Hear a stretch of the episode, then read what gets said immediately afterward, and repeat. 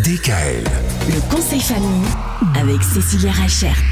Et aujourd'hui avec Cécilia, comme hier d'ailleurs, on parle des devoirs. Hier, on parlait des devoirs pour les CP, pour les, pour les, les- les plus jeunes, hein, ceux qui commencent à faire des devoirs. Et puis une fois que le CP est passé, ça y est, on est habitué, on sait que maintenant il y a des devoirs tous les jours, c'est comme ça. Eh oui, malheureusement, hein, il y a toujours des devoirs. Alors, on va parler des devoirs pour les primaires. Alors, comme hier, on a dit que ce qui est important, c'est d'avoir une bonne organisation de l'espace. Donc, euh, toujours veiller à favoriser le cadre avec euh, bah, forcément pas la télé, toutes les choses à côté. C'est important qu'ils qu'ils ne fassent pas tout de suite les devoirs en rentrant. C'est important qu'il y ait une coupure, par exemple, du goûter.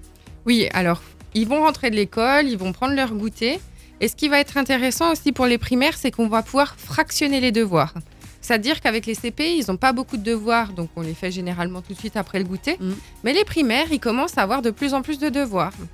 Donc qu'est-ce qu'on va faire pour que ça soit aussi plus ludique et moins ennuyé pour eux? On va pouvoir commencer à faire, bah, par exemple, euh, les maths tout de suite après le goûter. Mais euh, après le repas, on va pouvoir euh, bah, continuer avec l'histoire géo. Et puis, on va pouvoir, avant le coucher, par exemple, faire la lecture. Donc, ce qui est intéressant avec les primaires, c'est qu'on n'est pas obligé de faire tout d'un coup. Et pour eux, ça va être important aussi de fractionner leurs leur, leurs devoirs parce que leur journée est déjà lourde. On leur demande déjà beaucoup de concentration, beaucoup d'énergie pendant la journée. Vrai. Donc, c'est vrai que ça peut être compliqué pour les devoirs. Et c'est ce qui peut aussi amener des crises et des tensions. Pour les primaires, ce qui va être intéressant aussi, c'est euh, il y a beaucoup d'apprentissage qu'on va pouvoir faire sur l'ordinateur. Il y a énormément de sites éducatifs pour apprendre les conjugaisons, les Oui, multiplications. c'est vrai. C'est vrai. C'est vrai, Il y a un côté plus intuitif. Et puis, des fois, les enfants sont plus à même de se retrouver, finalement, et c'est un peu la génération, hein, devant un écran que devant un cahier. Voilà. Alors forcément, on va pas le faire tous les jours parce qu'on ne favorise pas les écrans pour Mm. les enfants. Mais c'est vrai que bah, pour certains enfants, c'est plus facile euh, d'apprendre les tables de multiplication à travers un jeu plutôt que de les répéter, de les répéter, que ça rentre pas. Mm.